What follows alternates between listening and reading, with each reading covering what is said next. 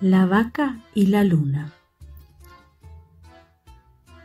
Como ustedes saben, la luna es una señora redonda, monda, oronda y lironda que está siempre sentada en el cielo. Y también habrán pensado muchas veces, ¿la luna no se aburre allá arriba tan sentada? Ahora que los hombres ya van a visitarla a ella, ¿no se le habrá ocurrido nunca jugar a las visitas con nosotros? Podríamos hacerla saltar, botar y rodar como una pelota blanca. Pues bien, yo les voy a contar un secreto, pero no se lo repitan a nadie.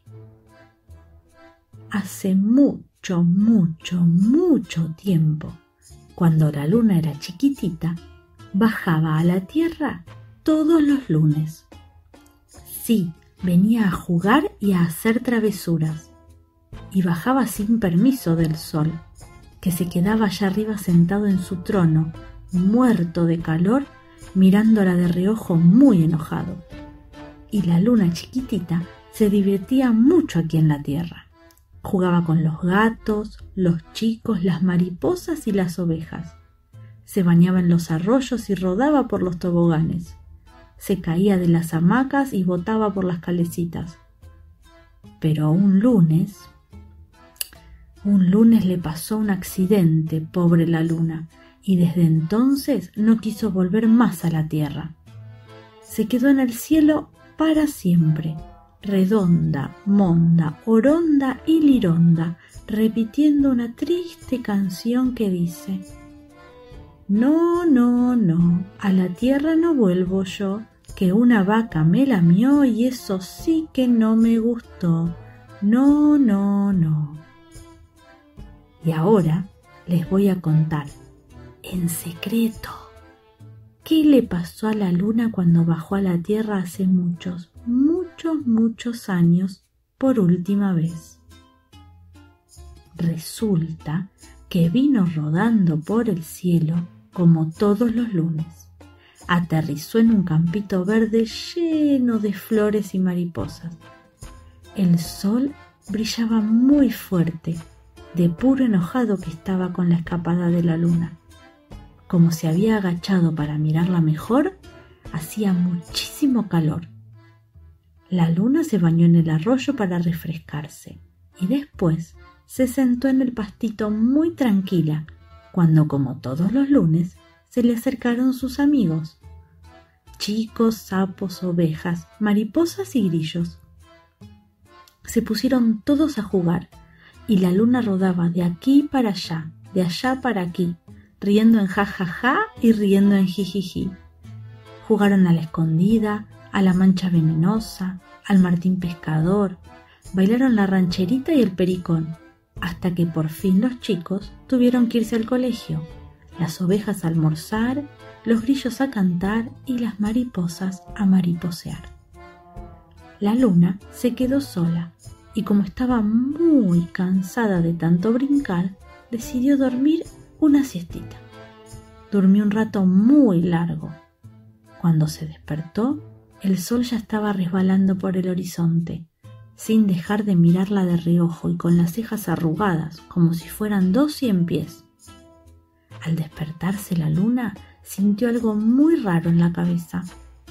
Una cosa áspera, caliente y húmeda que la acariciaba torpemente. ¿Pero qué es esto? gritó la luna asustada y se encontró con los ojos grandes y vacunos de una vaca que la estaba lamiendo muy entusiasmada. La luna se tocó la cabezota y notó con horror que le faltaba un buen pedazo. La vaca, a todo esto, se relamía. Pero qué barbaridad, le dijo la luna.